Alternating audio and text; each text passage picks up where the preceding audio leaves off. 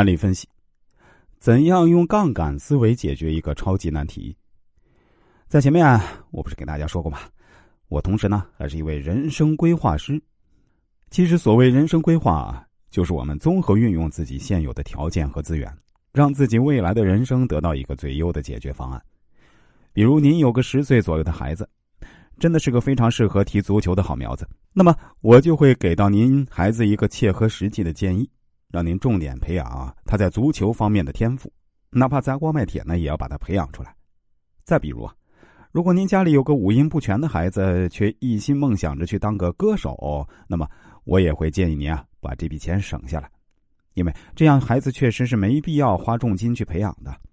当然，我上面只是举个例子而已，实际上真实的人生规划要复杂的多，而且作为一个成年人，也是非常有必要规划一下自己未来的。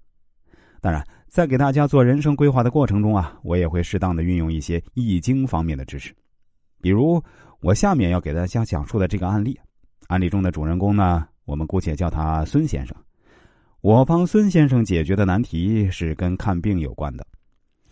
孙先生就职于华润健康集团，这家集团旗下有一百多家医疗机构。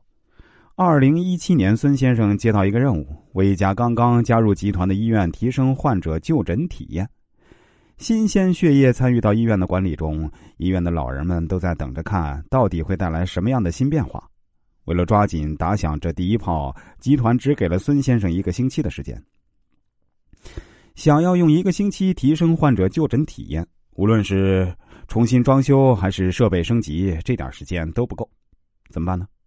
孙先生冥思苦想，还是没找到解决方案。最终，他联系到我，要我务必给他一个最优的解决方案。我也是在一番思索后告诉他，他和团队应该挑战就诊体验中最痛的一个环节，也就是说，要让这家医院实现看病不排队。这家医院在当地是比较受欢迎的公立医院，虽然不如北京三甲医院的接诊量那么大，但是挂号大厅每天也要接待三四千人。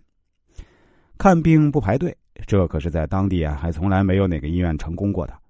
这家医院的院长一开始啊，也都觉得这是不可能实现的。但是最终，孙先生在我的建议下，还是奇迹般的实现了。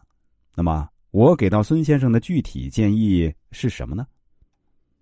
如果大家想要了解更多这方面的内容，其实也是可以的。您只需要关注一下我的微信公众号“国学文化大叔”就可以了。下面我再说一遍啊。我的微信公众号是“国学文化大叔”，公众号的头像是一个蓝色的太极头像，大家千万不要加错了呀。